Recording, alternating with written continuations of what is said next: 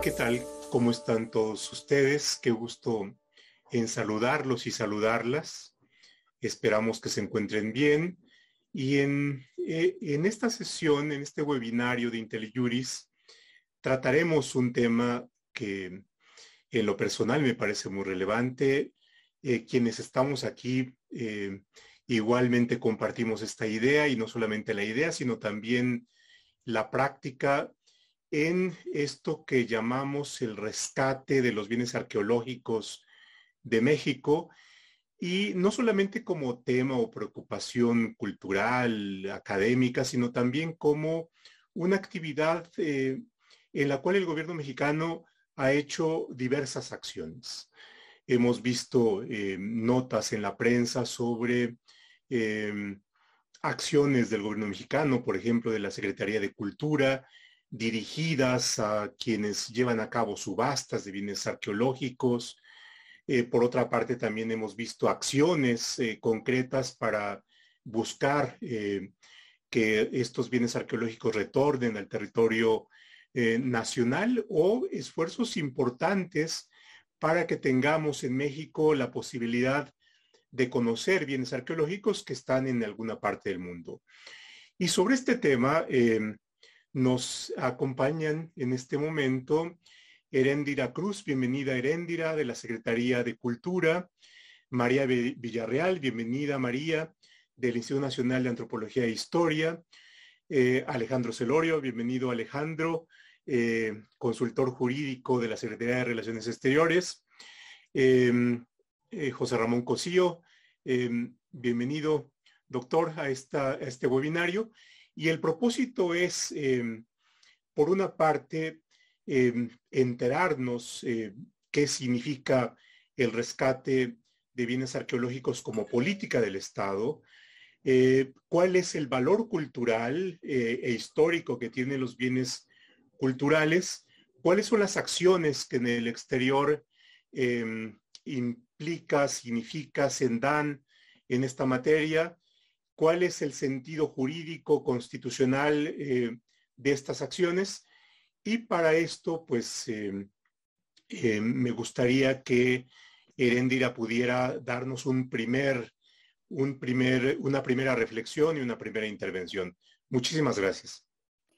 Pues buenas noches a todos y a todas. Me es un gusto en mi calidad de abogada general de la Secretaría de Cultura. Es un honor estar con gente muy querida esta tarde y noche y sobre todo en un contexto que me parece no menor en términos de lo que se ha ido realizando para defender nuestro patrimonio, y también de cara a un suceso que recientemente también ha dado un paso enorme el Senado de la República. Primero, eh, ubicar claramente cuando hablamos de tráfico de bienes culturales, ubicar de qué estamos hablando y me parece importante poder ubicar algunos elementos jurídicos puntuales. Primero, la Convención de París de 1970 nos señala puntualmente que los bienes culturales son los elementos fundadores de toda, de toda civilización. Por lo tanto, en este, en este tratado, el, el artículo 30, en el Tratado Constitutivo de la Comunidad Europea, refiere que el patrimonio artístico, histórico o arqueológico nacional es fundamental. Y el Acuerdo también General de Aranceles y Comercios, en su artículo vigésimo eh, eh, segundo eh, párrafo F, señala también a los tesoros nacionales con un valor artístico, histórico o arqueológico. Es decir, hay un marco jurídico internacional que establece claramente disposiciones adecuadas para poder generar mecanismos pertinentes para la salvaguarda del patrimonio artístico de los países y en ese caso como un bien nacional. Entonces, este es un primer punto de partida. Segundo, colocar que efectivamente y lamentablemente la mayoría de los robos de las piezas de arte y arqueología se realizan entre privados, lo cual me parece eh, fundamental porque si bien es cierto, aunque los museos y los lugares de culto también suelen ser blancos de estos robos como los museos, lamentablemente se complica mucho más el tema porque usualmente este tipo de transacciones económicas se da a través de los particulares. En recientes décadas, sobre todo, ha aumentado un 50% las excavaciones ilícitas de piezas arqueológicas y paleontológicas. En México se ha denunciado, y aquí María, que es la abogada de Lina, compartirá también una parte fundamental sobre esto, pero es muy preocupante para nosotros como mexicanas y mexicanas, ya que no solamente estas acciones ilícitas o clandestinas dañan nuestros sitios ah, históricos, sino también nos reducen cualquier posibilidad de saber más dónde se encuentran o qué está sucediendo con ellos. Por ello, eh, cuando se extrae, lamentablemente, una pieza de este yacimiento, de este espacio formal donde se encuentran, se pierde no solo su labor y su, valor histórico, su valor eh, patrimonial, sino también su valor científico y se mantiene únicamente, y esto es gravísimo, en el valor económico. Y refiero concretamente porque el artículo 27 de la Declaración Universal de los Derechos Humanos establece el derecho humano a la cultura como un derecho básico y lamentablemente este tipo de eventos transgreden, violentan todo el bloque constitucional que tiene que ver con los derechos humanos, particularmente el derecho a la cultura. Es decir, el mercado se sobrepone sobre el derecho humano a saber, conocer y tener una historia y un patrimonio. De estas cuestiones, no debemos dejar de lado también las falsificaciones de obras de arte que también forman parte de este tráfico y de este mercado ilícito que se ha ido inundando a nivel global. Entonces, esto es muy importante. Ante ello, la Convención de la UNESCO sobre medidas que deben adoptarse para prohibir y prevenir la prevención de la exportación y la transferencia de propiedad ilícita de bienes desde 1970 ha venido estableciendo mecanismos formales para poder tener mecanismos preventivos para esto. Y por eso nos parece muy valioso, y aquí estamos tres aliados fundamentales para esto, para que ello haya sucedido, que recientemente en México el convenio de la UNIDROA, que es sobre los bienes culturales robados o exportados ilícitamente en 1995, México recientemente lo acaba de ratificar y signar. Efectivamente, yo agradezco mucho tanto a mi compañera María Villarreal de, la, Lina como a Alejandro Celorio la posibilidad de que en el marco de ello hubiéramos cerrado filas intersecretariales para poder tener herramientas y un diente por lo menos para poder tener este tipo de eh, instrumentos internacionales para prevenir y sancionar algunas cuestiones de este ámbito. Por eso también la Convención del Consejo de Europa sobre los delitos relacionados con bienes culturales, que por cierto México ratificó y que depende eh, todavía la entrada en vigor internacional, también son herramientas fundamentales para el proceso de lo que estoy diciendo en materia de salvaguardia. Esta convención establece puntualmente la exportación y la transferencia de propiedad de bienes culturales que resulten directa o indirectamente la ocupación de un país por una potencia extranjera que se consideran ilícitas. Particularmente debo apreciar mucho nuestra alianza con Cancillería y ahí en nuestro canciller Ebrard ha sido un gran aliado también de la Secretaría Frausto, porque conjuntamente hemos trabajado en países como en Italia, como Francia, como Alemania, Estados Unidos, por citar algunos, que son los países con mayor, eh, desafortunadamente, tráfico ilícito y que ha sido muy complejo porque desafortunadamente se parte de principios de buena fe y que pues como decía yo es un tema entre particulares, lamentablemente tiene muchas limitantes, por ejemplo en Francia las cuestiones de la posesión del carácter privado. Por eso hasta hace poco era la única herramienta con la que contábamos como México para la protección eh, internacional del patrimonio y por eso tenemos que ir avanzando también para este tipo de instrumentos para tener eh, elementos de salvaguardia en esto. Insisto en la Convención de la UNESCO de 1970, ya que esta convención, si bien es cierto, no es autoejecutable, necesitamos hacer una ley nacional para su implementación, que es una de nuestras agendas pendientes que estamos trabajando con Cancillería y apreciamos mucho, insisto, la alianza para esto.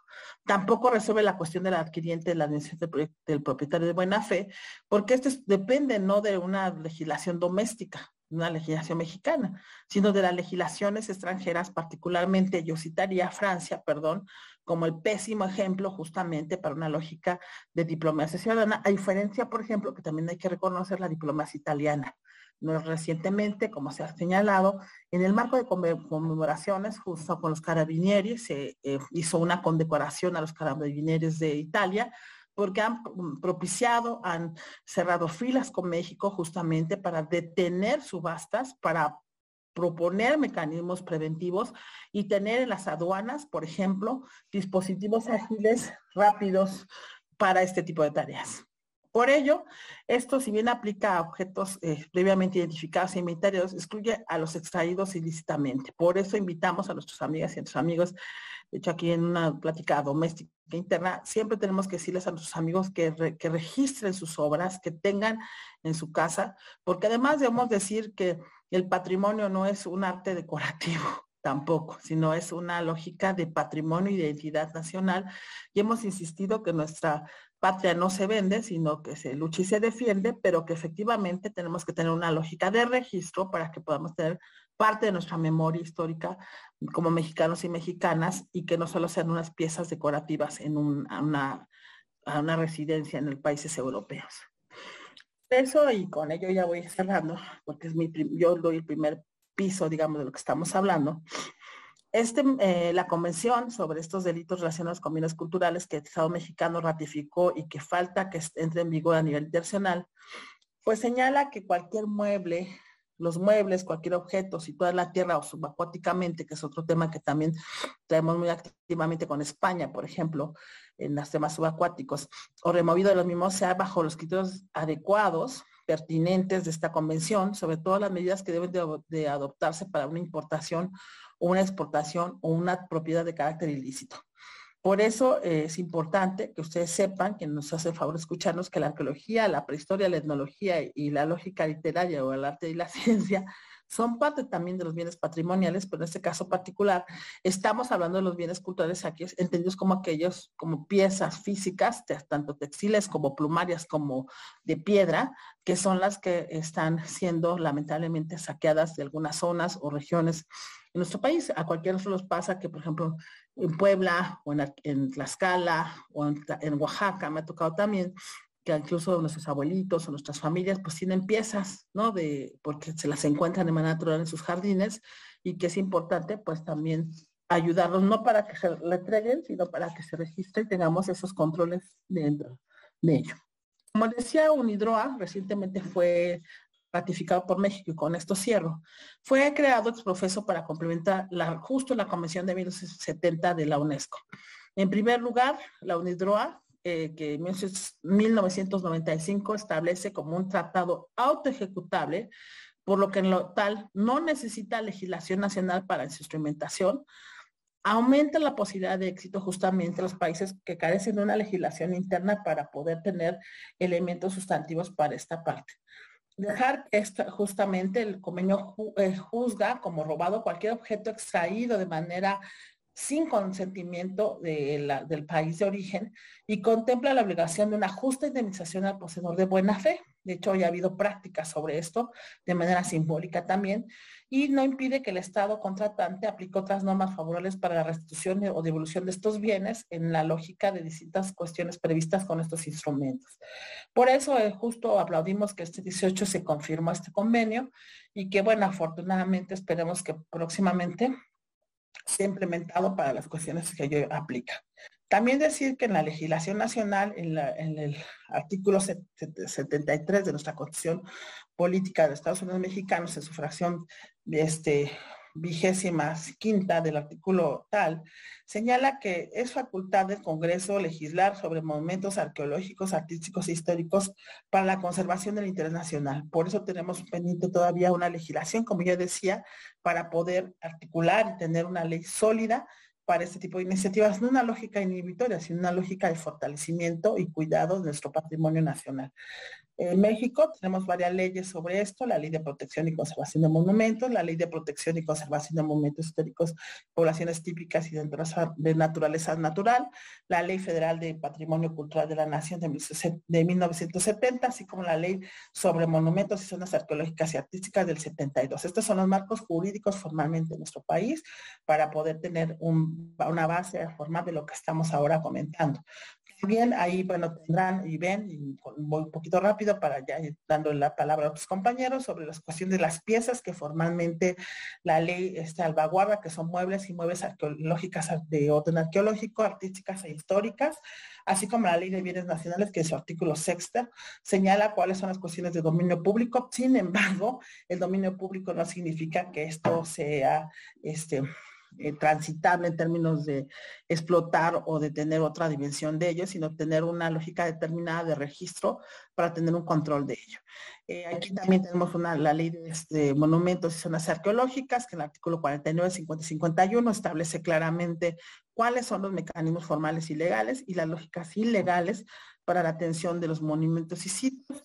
Y por supuesto, una parte fundamental que nos parece importante, que es la indemnización cuando no estamos haciendo el regresa no fue bien, también hay una perspectiva de indemnización y por lo tanto tenemos que tener esa claridad sobre ello. Por último, hemos trabajado mucho con Interpol, agradecemos mucho a Cancillería este trabajo que hemos estado haciendo. También estamos acabamos de instalar la semana pasada un grupo de trabajo intersecretarial para poder tener tramos de responsabilidad desde la instancia de cultura, eh, dentro de nosotros los compañeros del INA, por supuesto, del INBA, de Asuntos Internacionales de Transición de Cultura, por supuesto con Cancillería, con la gente de Seguridad Pública y la gente de Aduanas y de Hacienda, que es una parte fundamental para tener una facilitación del sistema de, un, de protección y de atención, pero sobre todo nos interesa la prevención. Y estamos formando una guardia especializada que eso es muy importante, que estamos colocándolo con la Secretaría de Seguridad Pública, agradecemos a la secretaria por ello, eh, para hacer una guardia especializada para estos temas de salvaguardia en coordinación con las aduanas de México.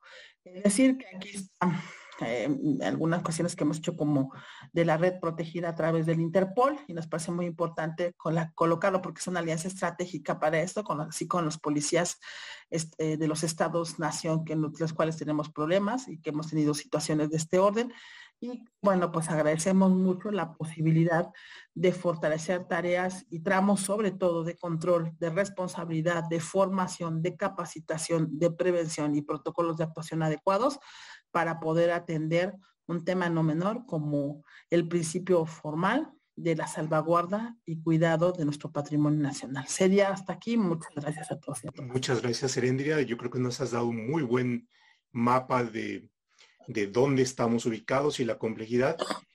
El INA tiene una función muy concreta, específica, especializada, María, en esto, cómo participa el INA. Eh, y, y bueno, adelante, tienes la palabra. María. Sí, claro que sí. Muy buenas noches, muchas gracias. Efectivamente, el Instituto Nacional de Antropología e Historia tiene una, función muy, muy importante y muy específica en todo lo que tiene que ver con la recuperación del patrimonio. La propia Ley Federal sobre Monumentos de 1972, que es la ley que eh, eh, eh, está vigente, eh, obliga al instituto a hacer todas las gestiones eh, eh, mm, necesarias para la recuperación del patrimonio. Em, para ello, trabajamos muy coordinadamente con la Secretaría de Relaciones Exteriores, muy coordinadamente, por supuesto, con la Fiscalía General de la República, a través de una unidad que la conocemos viste como GUIDAPLE, que es la unidad eh, eh, especializada en la investigación de delitos contra el ambiente y leyes especiales y nuestra legislación es una legislación especial.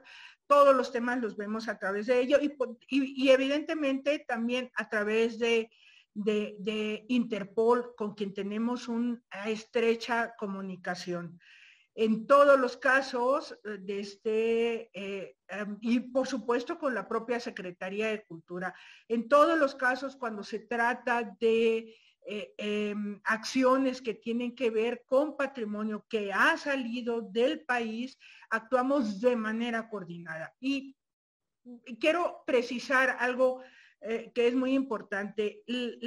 la salida del patrimonio arqueológico de México está prohibida desde 1829. Son, la legislación en materia de protección del patrimonio ha tenido eh, eh, desde distintas regulaciones, ya la maestra ah, Herendira señaló las legislaciones en materia de protección del patrimonio del siglo pasado, que pareciera que está muy lejos, pero que lo acabamos de, dejar, pero, pero México desde 1827 prohibió la exportación. Eh, em, salvo que hubiese una autorización expresa. La propia legislación establece que el presidente de la República podrá hacer donaciones a instituciones o a países de, algunos monumentos, eh, pero salvo eso, desde la exportación de patrimonio arqueológico está eh, prohibida. Solamente se permite la exportación de patrimonio arqueológico de manera temporal, previa autorización del Instituto Nacional de Antropología e Historia, con un visto bueno, evidentemente, de la Secretaría de Relaciones Exteriores. Cualquier, y esto solo para exposiciones temporales en el extranjero. Eso está perfectamente regulado. Y, debo decir que además de este, estas autorizaciones las, las formula, es un, es un documento extensísimo donde viene desde la foto del, bien, las características de este, del bien, medidas, para tener perfectamente identificado los bienes que están saliendo del país y se establece perfectamente además eh, la, fecha de salida, la fecha de regreso, de este, eh, para poder tener un control absoluto sobre este patrimonio, todo aquel patrimonio que esté fuera del país. Em, desde que no tenga esta autorización expresa, bueno, es, patrimonio que ha salido de manera ilegal. Eh, esto es importante, es importante señalar que la salida de este patrimonio no solamente es este siglo o el siglo pasado, Em, a través de los, de, este, de, los, de los últimos cuatro, eh, de este 400 años ha salido, desde, miento, no 400 años, desde, ah, después de, México independiente, a partir de la, del, contacto con los españoles ha salido mucho patrimonio. Bueno, el penacho de Moctezuma, que es el más eh, conocido y significativo para para la, para la población de este, según los historiadores, salió precisamente en el contacto con los españoles y salió como un regalo. Pero a partir de entonces ha salido patrimonio y, tener la trazabilidad de este patrimonio ha sido uno de los problemas más grandes para nosotros para poder acreditar acciones de tipo penal y eh, ante la Fiscalía y luego la asistencia jurídica internacional, porque hay que em, acreditar eh, de manera precisa, clara, las circunstancias de modo, tiempo, lugar. Entonces, hacer esta trazabilidad de dónde salieron, cuándo salieron, eh, es, de este bastante complicado. Debo decir que en materia de patrimonio arqueológico, mm, eh, la incidencia en, robo en museos a cargo del instituto es sumamente baja. Ahí digo, salvo esa, eh, de este, ese fatídico eh, robo al Museo de Antropología, de este, que, todos conocemos, realmente este, es, es, bastante baja. Nuestro problema son estas excavaciones clandestinas de donde mm, no tenemos registro alguno. Eh, como dato importante, quiero señalar que actualmente en el, en el sistema de registro público de monumentos y zonas arqueológicas e históricas tenemos a la fecha 54.200 sitios arqueológicos registrados en el país. Eh, estos 54.200 sitios arqueológicos registrados eso no quiere decir que sean los únicos, son una fuente em, para, para, la extracción de patrimonio sin, sin, sin, ningún, sin ningún control. Y estos, una vez extraídos, pueden ser exportados. Evidentemente nadie declara esta, esta salida del patrimonio. Entonces ese es nuestro, nuestro problema más grande. ¿Qué hacemos cuando tenemos Ah, me voy a referir a, casos concretos, las subastas de las cuales nos enteramos que se llevan en el extranjero, eh, en, lo, que va de, de, de, esta administración, nada más quiero señalar, tenemos un total de 45 subastas registradas en el extranjero, las cuales hemos seguido Mm, inmediatamente, por supuesto, hacemos una denuncia ante la Fiscalía y lo primero que la Fiscalía nos pide es que acreditemos las circunstancias de modo, tiempo y lugar. ¿De dónde salió concretamente? ¿Cuándo salió? ¿Y cómo salió?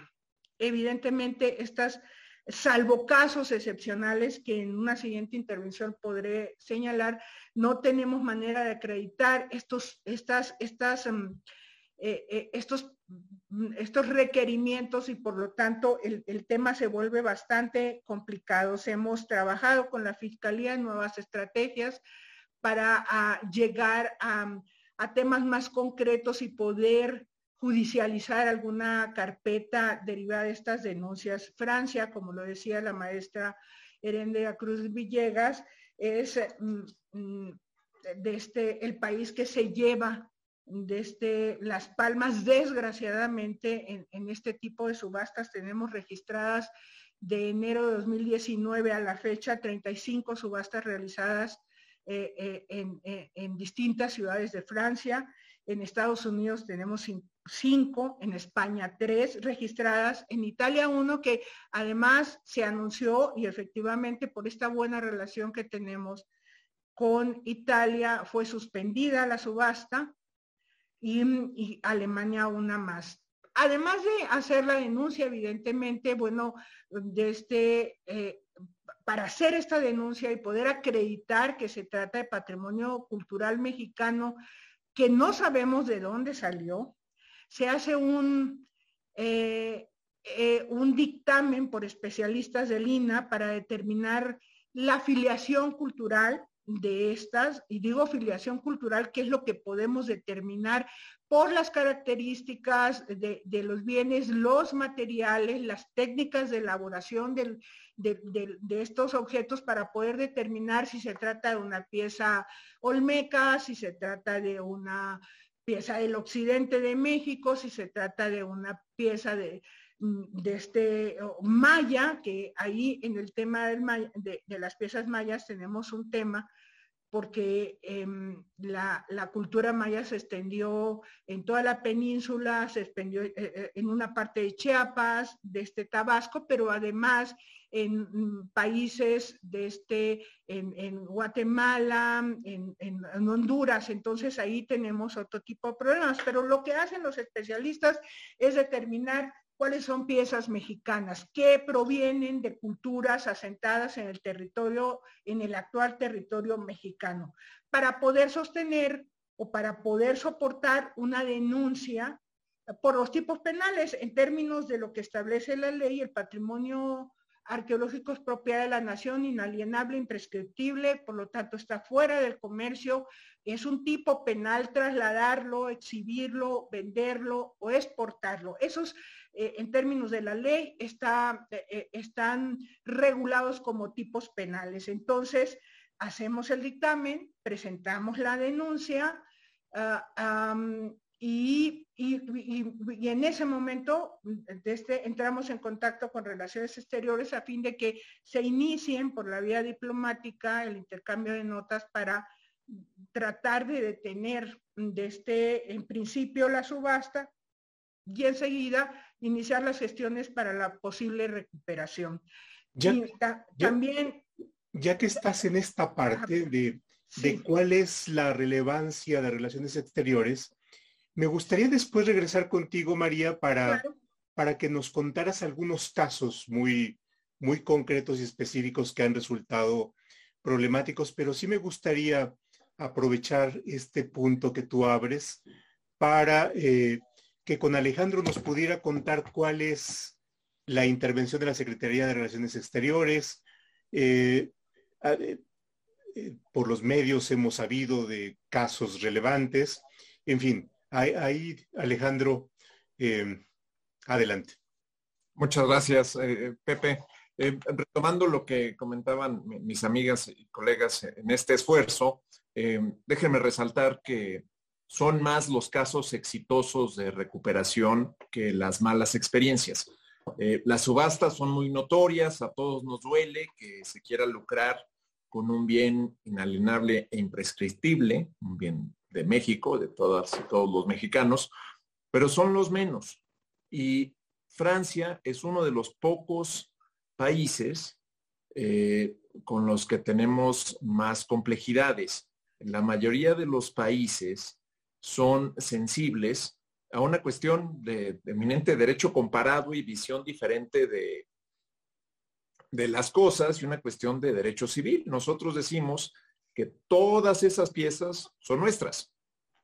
Todo. Y es similar el marco jurídico en Egipto, en Grecia, donde nosotros manifestamos que si no están, si están fuera de territorio sin la certificación del, gobierno, damos por sentado que esas piezas fueran extraídas de manera ilícita.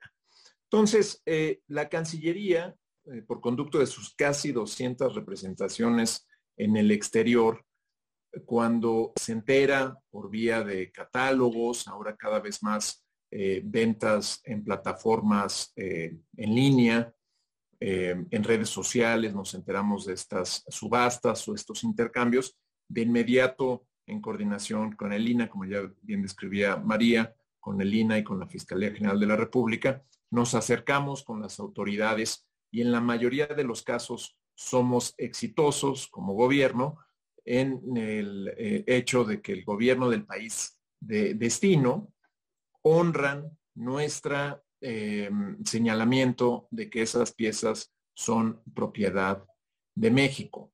Eh, tenemos una serie de acuerdos bilaterales para la protección de, bienes y la prevención del tráfico ilícito de estos bienes. Eso facilita mucho las cosas. Eh, los mejores ejemplos son con los Estados Unidos. Ahí está el caso de los manuscritos cortesianos, el más reciente en, Nueva York. Con Italia, que ya se mencionó, es una gran, gran colaboración donde los gobiernos del país de origen de destino, perdón, de inmediato ponen una pausa a la transacción y pueden hacer una investigación más a profundidad, como es el caso de Alemania o en el caso de Italia, de plano, dicen, esto es de México, no damos más. Déjenme puntualizar que actualmente enfrentamos eh, o tenemos en el radar diferentes circunstancias respecto a la posesión de bienes eh, arqueológicos y culturales. Tenemos eh, aquellos bienes que se buscan subastar o vender públicamente o en plataformas como ya bien lo decía. Esos son los más complejos porque es una cuestión de tenencia de, buena fe y nosotros decimos, ese bien es mío, es, es mi propiedad, lo puede, puede ser el tenedor aquella persona, pero yo tengo un mejor derecho sobre esa pieza. Algunos países pues le dan mayor peso a la tenencia de buena fe, salvo que probemos lo contrario. Como decía María, es muy difícil probar lo contrario. No tenemos ni cámaras ni grabaciones de cuando se dio la sustracción ilícita. Han sido conversaciones muy interesantes con las autoridades francesas que nos dicen, compruébenme que se sustrajo ilícitamente y se la regresamos. Bueno, pues hay, hay piezas que ni sabemos que están, pero son nuestras. Luego tenemos eh, colecciones o piezas en posesión de em, coleccionistas privados y hay muchos que recibieron herencias o se quedaron esas piezas y al fallecer, pues los abuelos o los padres ahora las quieren devolver. Eso quiero resaltar que ha sido un éxito de la gestión de estos últimos tres años. Hemos sido tan insistentes, lo repito, es frustrante, no podemos parar todas las subastas, pero hemos sido tan insistentes que poco a poco permea eh, en, el extranjero y en particular con aquellas personas que, tienen colecciones privadas eh, que deciden devolverlas. Se acercan a los consulados y nos dicen, yo ya la quiero regresar, quiero que esté mejor en México. Eso es un, un, gran éxito de la labor de insistir que el patrimonio no se vende, que ese patrimonio es nuestro. Aquellas que están en los museos, aquellas piezas, y permítanme también eh, eh, resaltar una buena práctica de colaboración entre la Secretaría de Cultura, el INA y la Cancillería ahora para las conmemoraciones del 200 aniversario de la consumación de la independencia,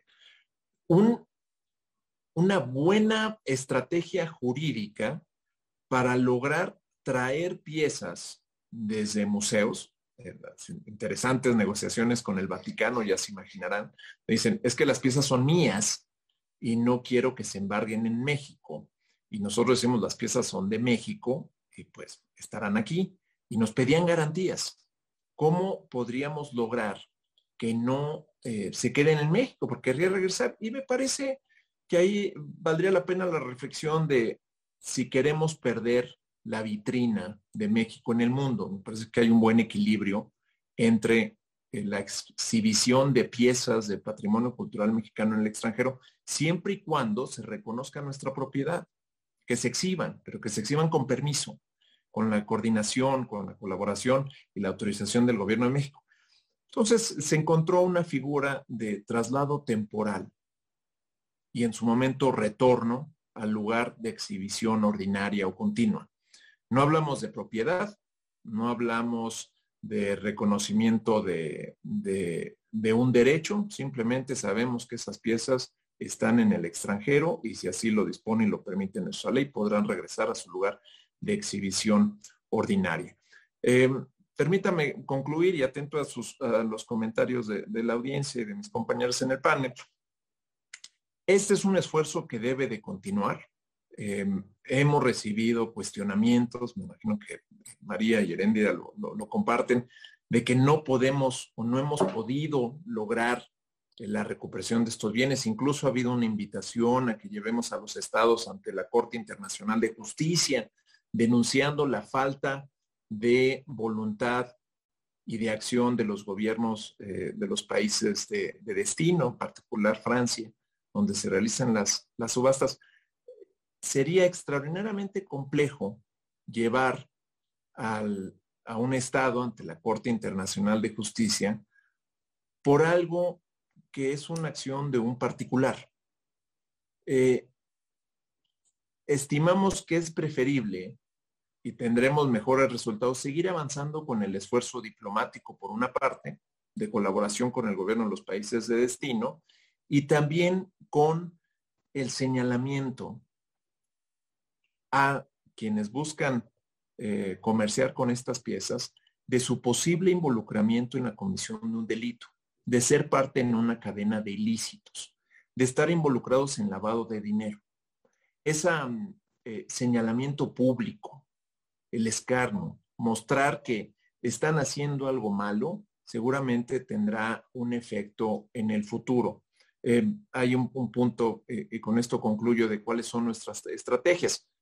Cuando se le dice a una casa de subasta que hay un alto porcentaje de piezas de reciente manufactura, pues estamos pegándole al prestigio de la casa de subasta. Esa es la gran labor de Lina. A ver si María nos puede explicar un poco más. Decirle, casa de subastas, tú dices, y lo hacemos público, tal subasta hay 70, 80% de piezas de reciente manufactura. O sea, básicamente están subastando como original algo que es falso.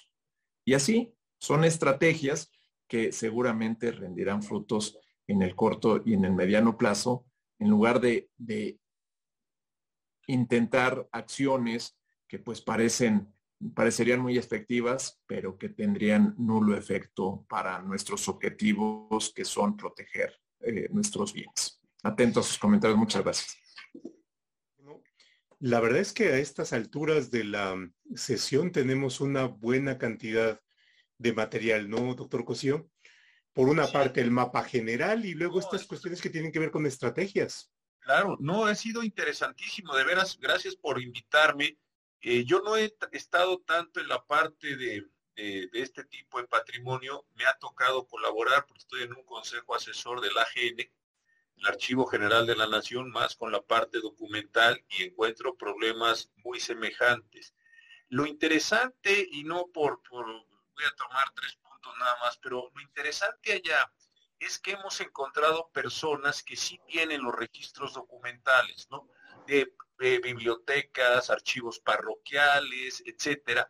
Entonces, ahí sí hay, digamos, eh, lo, que decía Endira, ahí sí hay un listado, voy a decirlo así. Oiga, este libro, esta situación estaba en la biblioteca 8, este estaba en el archivo. Y ahí sí ha habido esta colaboración, se ha formado un grupo bien interesante en el colegio con un joven Javier que es este infatigable cada vez que ve algo que le parece que no tiene la inmediatamente denuncia. Esto me ha gustado mucho. Pero a ver, hay tres cosas que creo que son importantísimas. La primera, también decía Erendira, voy por ese orden, esta, eh, ¿por qué nos está faltando esta legislación para acabar de desarrollar el tratado, el tratado UNESCO? Yo creo que esto sí, sí es un tratado que está en vigor, digamos, desde el 70, pues la verdad es que sí es imperdonable, ¿no? Están todos aquellos trabajos bien interesantes del maestro Olivé, que hemos, que hemos trabajado también ahí, eh, María, con, con Wolf y que conocemos, pero decir por qué esos huecos normativos internos no hemos sido capaces de verdad de irlos generando, ¿no? Eh, yo cuando estaba en la corte, algo que siempre me llamaba la atención y lo he platicado mucho con el profesor Roldán, es que a veces no es que las autoridades no quisieran hacer, simplemente no tenían la totalidad de los instrumentos jurídicos para poder fundar y motivar el acto de autoridad. Entonces, esa parte del hueco, yo creo que sí es algo que debieras, tendríamos que llamar eh, muchísimo. Luego de la parte que sea María, también me queda muy, muy curioso el, el, estándar tan alto que se tiene que probar en materia penal, porque prácticamente pues estás poniendo una cuestión imposible, como decía ya muy bien, salvo una cultura general, de un periodo general, de una religión general, pues no vamos a tener muchísimos más eh, estos elementos, ¿no? Y algo que también, nada más son comentarios así, de verdad que está interesantísimo, yo prefiero seguirlos oyendo, de, de, lo que decía ahora Alejandro, que también está bien interesante.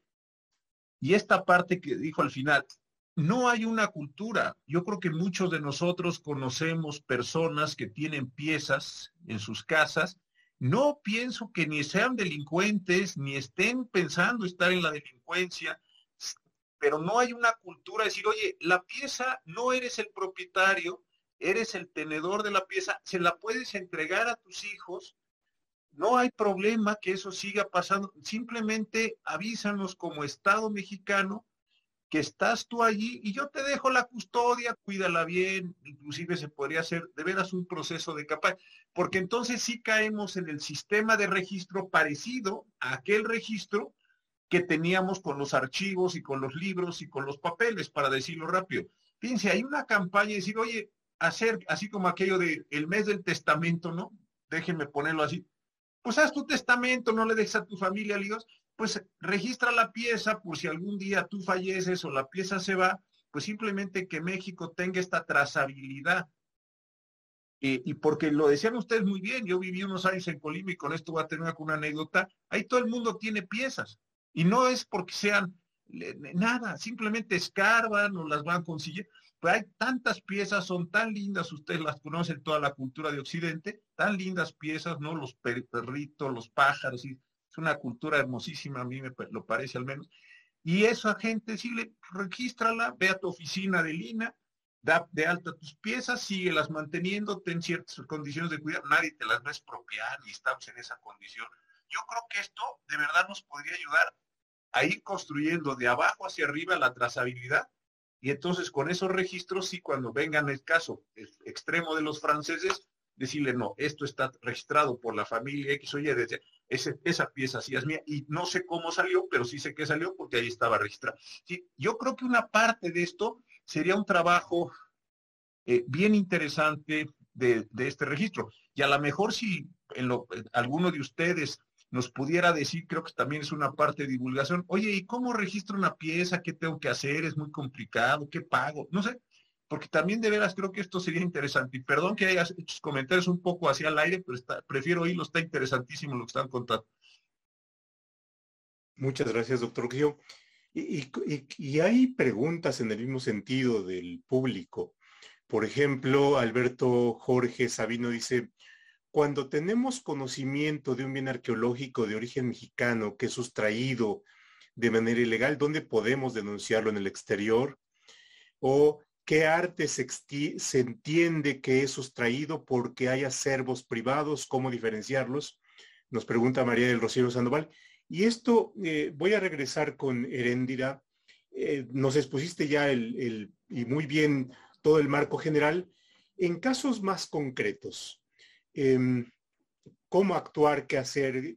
¿El gobierno mexicano eh, tiene alguna política más concreta? En fin, creo que sería una buena oportunidad para, para esta cuestión. Gracias, doctor Roldán. Bueno, primero decir que hay una pregunta que es explícita, que dice cuándo se firmó NIDROA. Fue el 18 de noviembre de este año en el Senado de la República. Segundo, efectivamente hay una política, como ya se observa, donde tenemos tramos de responsabilidad diferentes. Creo que es la primera vez que tenemos tramos ya más coordinables, tanto con la policía, que es el primer respondiente, con aduanas, con fiscalía, con Cancillería, y con los eh, diversos ámbitos diplomáticos y de cuerpos diversos en el exterior. Eh, decir que, a veces que María también lo diga, hay una página web en, en, Gobierno y en Cultura del INA que dice cómo registrar bienes arqueológicos, históricos o paleontológicos muebles bajo custodia particular, es lo que dice el, doctor, el, nuestro querido ministro José Ramón. Y en ese viene un formato muy, muy bueno, donde uno tiene ahí que llenar ciertas características y luego van algunos peritos también a, cuando se solicita por parte de la, del, particular. Y María, te lo dejo a ti para que no te robe tu respuesta.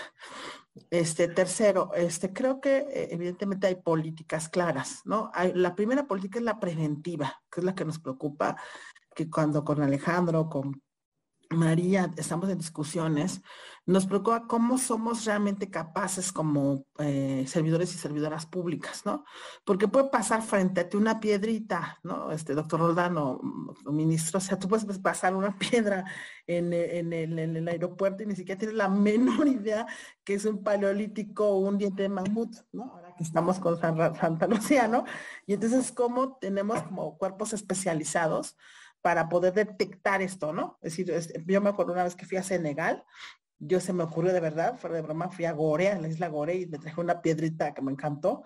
Y no, hombre, ya casi me mandan a, la cárcel en, en, Senegal, de veras, porque era una piedrita que dije, ay, qué bonita piedrita que era así como transparentita, se los digo, y ahí de volada la policía dijo, a ver, maestra, usted a dónde va, tráeme acá, y pues tiene razón, o sea, creo que eso es muy importante y creo que en México no es posible que en Senegal y no por priorizar, qué bueno que tienen esas políticas de atención, ¿no? Entonces, eso es un poco lo que tenemos que estar haciendo, una política integrada, este doctor Roldán, donde permita, uno, que la policía sepa que es un bien, segundo, también los municipios, o sea, me ha pasado, yo viví en Oaxaca, y entonces de pronto, este, pues llegas a un lugar y llegan los japoneses o no sé quién llegan y les malbaratas, porque pues también las condiciones son muy difíciles en las comunidades, y se llevan piezas importantísimas de momentos históricos de nuestro país. Entonces creo que ahí hay otro elemento también con las autoridades municipales y estatales para sensibilizarlas sobre esta parte, porque son los respondientes primero, así de primer toque. Y creo que ahí hay una parte que hemos estado como insistiendo en este sistema de salvaguarda que estamos trabajando conjuntamente con los compañeros aquí presentes. Y la otra parte también es esta parte de eh, de, lo, de, lo, internacional. Nos, ha tocado batallar horrible. Alejandro dijo cosas bonitas. Alejandro solamente les platicó lo bonito, ¿eh? pero no les ha platicado lo feíto. Y hemos vivido cosas ah, feísimas, así de casi, casi tirarnos de ignorantes, ¿eh? O sea, la, yo me acuerdo una, un diálogo con un país que no voy a decir, cuyo nombre no voy a decir por razones diplomáticas, si no me regaña Alejandro, que recuerdo que Diego Prieto, el de Lina, les decía, oigan, pero es que es nuestro patrimonio, y les explicaba, que es el director de Lina, les explicaba detalladamente a la policía de ese país el dato, por qué, de qué momento, qué momento histórico, cuál era la pieza, y se enfurecía, decía, bueno, entonces demuéstrenos que efectivamente es suyo. Tráiganos así como el acta de que es así como el acta de nacimiento de, de la... Entonces es complicadísimo, como dice el ministro, o sea, no, no puedes tú tener un acta de nacimiento de algo que no tenías en registro, o sea, ni siquiera está registrado. Entonces la trazabilidad de este tipo de cosas es complejísima. De hecho, yo lo veo con María, cuando empezamos a discutir cosas, pues María se mete en un broncón como abogada de la del INA, yo como abogada de la de, cultura, porque tenemos que ser todo un tema muy complejo para poder eh, eh, justificar, motivar y fundar por qué lo quieres de regreso. Yo sí creo que depende de las voluntades políticas. Todo esto tiene que ver con un tema de sensibilidades, de fondo, ¿eh? se los digo muy en serio. O sea, yo creo que la gente entre más formada, más culta, pienso en los hijos de los millonarios de Estados Unidos. De verdad, ministro, hace las mejores experiencias con los hijos de las grandes colecciones en Estados Unidos.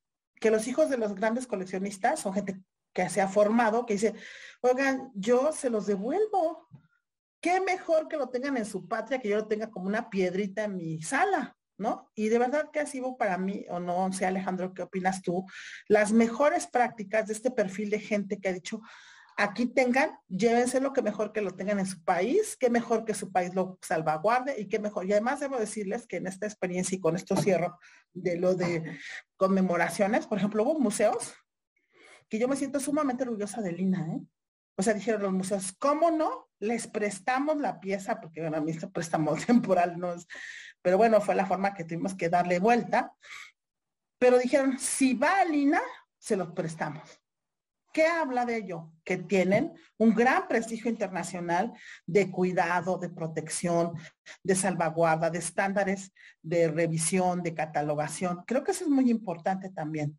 Creo que todavía estamos, si me dijeran, doctor Roldán, un balance de las políticas públicas, estamos empezando a articular, estamos terminando de generar protocolos adecuados con, los estándares, pertinentes. Creo que vamos, ha sido muy lindo. Yo sí debo reconocer a todos mis compañeros aquí presentes, si hiciéramos un premio, yo se los daría a ellos también como parte de un gran equipo, porque hemos generado que más de 8 mil piezas retornen en este país, que lo cual es bellísimo. Yo, yo me emociono, me da mucha alegría ser parte de este equipo, porque somos los tres, tanto María como Alejandro y una servidora y su equipo de Alejandro, que aquí no está, que somos parte de un gran equipo para este tipo de tareas.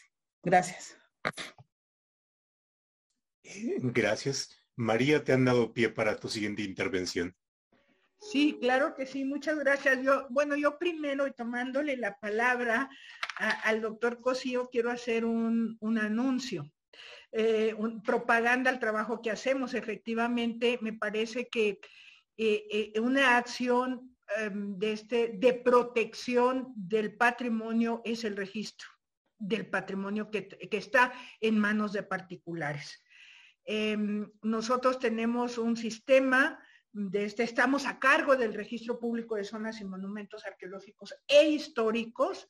Hemos ido eh, trabajando y modernizando el, el, registro que empezó con con notitas, con papelitos, con libritos. Ahora tenemos un sistema muy robusto y, de este, y bueno, aprovecho, es muy fácil hacer el registro, hay que hacer una solicitud, bien se puede hacer en el formato que, al que se refirió eh, eh, mi querida Heréndira, o bien hacer un escrito libro dirigido a la Dirección de Registro, a la Coordinación Nacional de Asuntos Jurídicos, de donde depende el, el registro. Y la recomendación es que no muevan las piezas, porque hay un tipo penal, si estas no están registradas, además, hay un tipo penal de que, que, que, sanciona el traslado de piezas sin autorización del instituto. Entonces, una vez hecha la solicitud, a, partir de que está hecha la solicitud, pues quedan como amparados con este, eh, eh, con, esta posesión. Y, el instituto manda expertos a hacer el, eh, levantar imagen, hacer la, este, las fichas de registro, determinar cuáles son, se registran todas, en todas las colecciones, mm, Alejandro comentó algo muy importante que quiero retomar, en todas las colecciones hay un importante número de piezas de reciente manufactura no les llamamos falsas porque, o sea, para nosotros son de reciente manufactura. Hablamos del patrimonio, aquellos bienes que son, que se produjeron por alguna cultura de las que estaban asentadas en el actual territorio ah, de este mexicano y aquellas que son de reciente manufactura. Hay muchos coleccionistas, el coleccionismo, bueno, que es el que da pie además a la forma, dio pie inicialmente a la formación de museos, eh, es gente que se va interesando y, va comprando, va recogiendo, va haciendo expediciones, o sea, la historia del coleccionismo es muy interesante y en otro momento creo que podríamos hablar de él. Pero el coleccionista no solo se dedica a, comprar, sino que va y recorre lugares y va recogiendo piezas. Nosotros no queremos criminalizar el coleccionismo en México. Si bien no son nunca propietarios, tampoco es un tema de criminalizarlos, mm, de este, eh, sino de registrar este patrimonio, porque eh, efectivamente eso les da una certeza jurídica, al instituto le da un certificado que permite acreditar eh, el nacimiento jurídico de, este patrimonio, si le podemos llamar de, alguna manera. Entonces, aprovecho yo creo que esto es algo muy importante. Me parece que el instituto hace campañas en los estados para, para ah, este, convencer a la gente de que registre su patrimonio, porque efectivamente existe este, este sentimiento de que me las van a quitar, me van a sancionar y me parece que este, lo, mejor que podemos hacer para proteger este patrimonio eh, eh, es registrarlo. Y es importante para nosotros también registrarlo porque estas colecciones efectivamente no están, si no están registradas, se muere eh, la, persona que, tuvo esa pasión por tener una, colección y, los herederos no le dan tal vez la misma importancia, la disgregan, la separan, se la reparten, la venden, la regalan, o sea, si no, si no tienen conciencia de eso, la pueden regalar la sacan, se va, se cambian de país y se la llevan entonces, eso es lo que origina esas colecciones en el extranjero, van alimentando esas grandes colecciones del extranjero que luego son puestas a, subasta. Entonces, sí es muy importante, es importantísimo desde eh, registrar el patrimonio que tenemos los, los particulares. Una vez hecho el anuncio, yo me quiero referir desde al tema de algún caso de éxito, Alejandro, muy optimistamente. Yo, como soy naturalmente eh, pesimista, catastrofista, pero efectivamente hemos tenido eh, basta, la verdad es que ha sido un trabajo eh, muy constante en términos de la política de México de recuperar y además regresar el patrimonio que no es de nosotros y que es localizado en este país, que también eso tiene que ver con esta consistencia. Si reclamamos, devolvemos lo que no es nuestro también. Entonces, yo, yo quiero referirme de este, eh, eh, algún caso, me, pedía el, doctor Roldán que me refiriera a algún caso, y, y, me voy a referir a uno que es muy importante, que no es de patrimonio arqueológico, sino de patrimonio histórico, que el Comando de Carabinieri de Italia detectó eh, eh, por allá a, finales de, de, 2018 eh, en un, en, un, en un caso que estaba llevando la policía, hicieron un cateo en una casa de un gran coleccionista de muchísimas cosas. O sea, era decía, el, fenómeno del coleccionismo es, muy particular, alguien que comienza a coleccionar, comienza a coleccionar muchas cosas. Y este coleccionista tenía un total de 594, eh, 594 eh, exvotos. Estos exvotos son estos mm, cuadritos mm, que se hacían, se hacen en lámina para dar gracias por un, por un, de este milagro Mm, de este recibido de, algún santo, de este no, de estas cosas que entonces una vez pedían el milagro, piden el milagro y, y luego van y, llevan el esboto, lo dibujan en lámina. Era una colección es una colección grandísima, 594 exvotos. Unas, había unas cosas maravillosas. Y el coleccionista era muy cuidadoso, muy meticuloso y tenía un libro donde decía, este exvoto de este, mm, es de la iglesia fulana de tal de Guanajuato.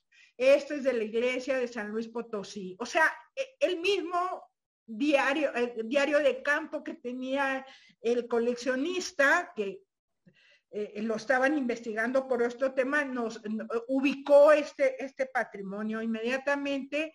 Eh, eh, em, la, Guardia de los Carabinieri hizo contacto con el instituto. Debo decir que nosotros desde antes tenemos una muy buena relación con ellos porque coincidimos en, en, en, en en trabajo, en este trabajo de, la investigación, bueno, ellos investigación, nosotros recuperación del patrimonio. Y le tocó a, nuestra secretaria Alejandra Frausto ir a recoger esos exvotos, que son una maravilla, llegaron a México desde, eh, em, y bueno, para nosotros es una gran fiesta porque es patrimonio que fue todo extraído, robado de iglesias, a veces algún padre los vendía, porque el diario de campo del propio coleccionista nos dio toda, toda esta información. Ese es un caso de este... Interesante. Eh, mm, sí, muy interesante. Hay más, pero bueno, creo que ya me excedí de tiempo. No sé si me quedó algo, algo pendiente. La verdad es que sí, muchas cosas, pero tenemos que armar otro. Bueno, Alejandro, te quieren comprometer de que hables de lo feo, pero en fin, este, tú dinos eh, lo que, si quieres hablar de lo feo, no digas nombres, en fin, pero eh, de toda esta experiencia que, que se ha tenido en la Cancillería. Muchas gracias. Pues ha sido, sí hay cosas feas, pero optimista y diplomático, pues tenemos que, seguir avanzando porque eh, los países no se van a ir a ninguna parte y tenemos que seguir trabajando con ellos. No podemos romper en algo tan, tan importante como es eh, la recuperación de estos bienes, porque me parece que no hemos visto todo. Hay muchas más piezas de las que nos imaginamos y muchas más subastas que van a venir. Pero aquí nada más eh, un comentario de, de lo que estamos haciendo desde la Cancillería tiene implicaciones eh, más, más amplias y se está desarrollando eh, todo un argumento respecto a la responsabilidad de las empresas. Platicábamos hace eh, un par de semanas, doctor, sobre el tema del tráfico ilícito de armas.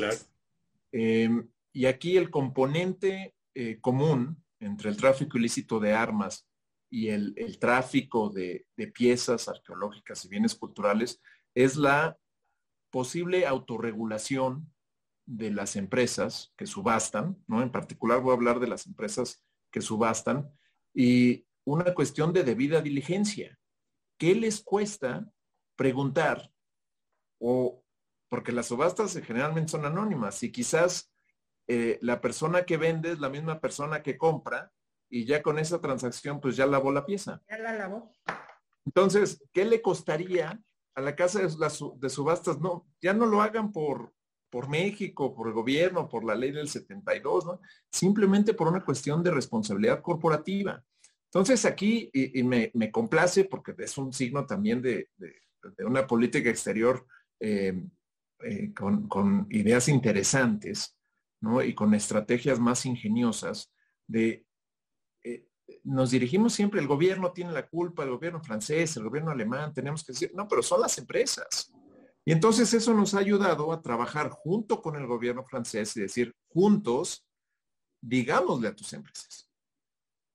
Porque el marco normativo en Francia, en particular, permite este mercado de arte, pero las piezas arqueológicas no son arte, son piezas arqueológicas, no, son expresiones no son arte. Entonces el gobierno de Francia eh, nos va a apoyar y por eso es que somos optimistas, diplomáticos y buscamos juntos acercarnos al sector privado que por años, décadas y centurias, ¿no?